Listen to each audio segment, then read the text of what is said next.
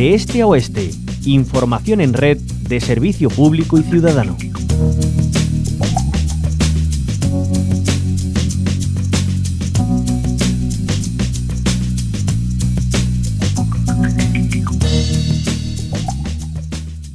Túnel de San Silvestre duplicará su caudal al pasar a 20 metros cúbicos con su desdoblamiento. Así lo señalaba el secretario de Estado de Medio Ambiente, Hugo Morán, que ha mantenido un encuentro con representantes de la plataforma por el túnel de San Silvestre. Ha apuntado que la previsión es que las obras comiencen en 2023. El túnel de San Silvestre es uno de los conductos básicos del sistema hídrico de toda la provincia. Por él circula el agua que se utiliza para el consumo urbano, industrial, turístico y agrícola de toda Huelva desde su construcción en 1971. Damos paso a Pedro Tejada, portavoz de la plataforma por el túnel de San Silvestre. En ella se integran comunidades de regantes y otros agentes económicos y sociales. Pedro Tejada, bienvenido a la onda local de Andalucía. Muy bien, muchas gracias. Gracias a usted que les trasladó Hugo Morán, además de que para el 2023 puedan comenzar las obras del desdoblamiento. Bueno, Hugo Morán, secretario de Estado, nos traslada la evolución desde el principio hasta los momentos en que hacía la, la intervención de cómo se había ido desarrollando todas las cuestiones, ¿no?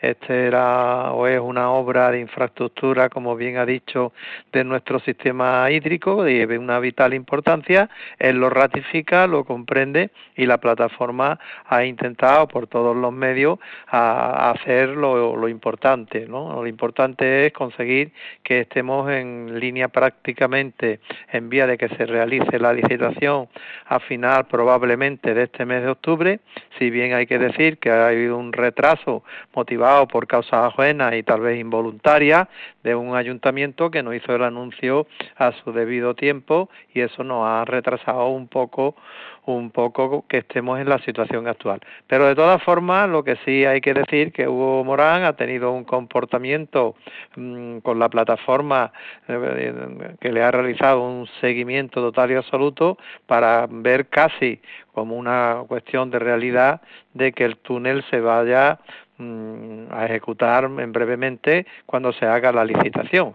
¿Eh? Una vez la licitación habrá todo lo habido por haber en cuanto las personas, las personas y mm, empresas que concurran, que no serán pocas, vida cuenta de la trascendencia más que la cantidad económica eh, de la obra, porque como bien ha dicho, eh, toca el asunto del abastecimiento humano, el turismo, la industria y la agricultura en un término no especial, pero sí un término importante. ¿Por qué es tan importante el desdoblamiento, Pedro Tejada? Es algo que desde eh, la plataforma llevan pidiendo desde hace tiempo. Sí, bueno, como bien ha dicho, o se ha dicho, digamos, el túnel lleva construido ya 50 y un año aproximadamente.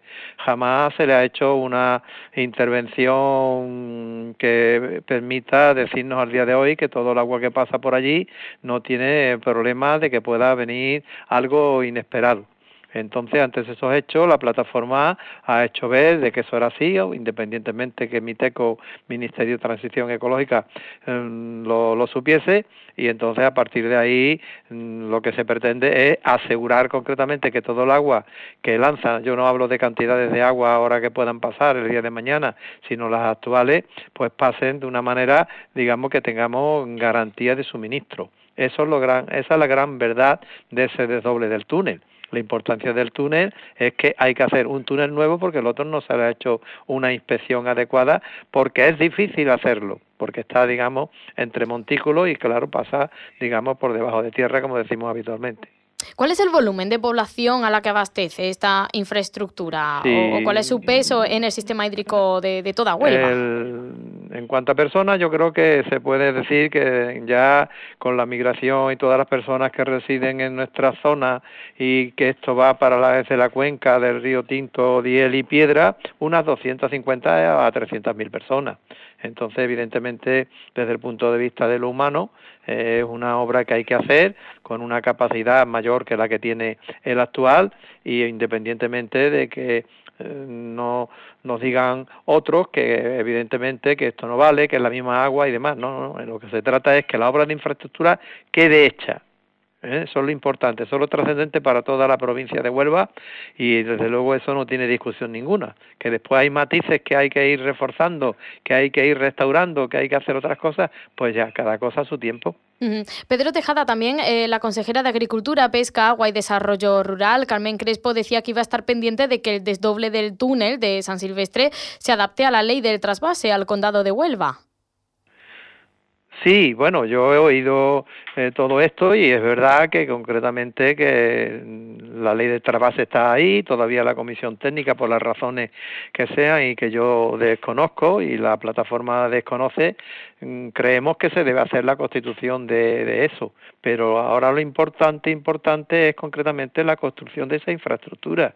Yo a Carmen Crespo le, le conozco, sé que es una persona de unas cualidades que no tiene discusión, pero claro, nosotros hemos estado ajenos a cualquier asunto de actividad, que si es un gobierno o otro, nosotros no tenemos color de naturaleza política y el objetivo ha sido concretamente hacer ver a la Secretaría de Estado, en este caso, que lo que es la gran vasija importante, nueva, novedosa, se realice. El tema de trasvase se tendrá que hacer mm, tras la Constitución y demás, como obras complementarias que tendrá que tener las competencias que las tenga. Mm. Pedro Tejada, portavoz de la plataforma por el túnel de San Silvestre, muchas gracias por habernos acompañado. Que tenga usted buen día.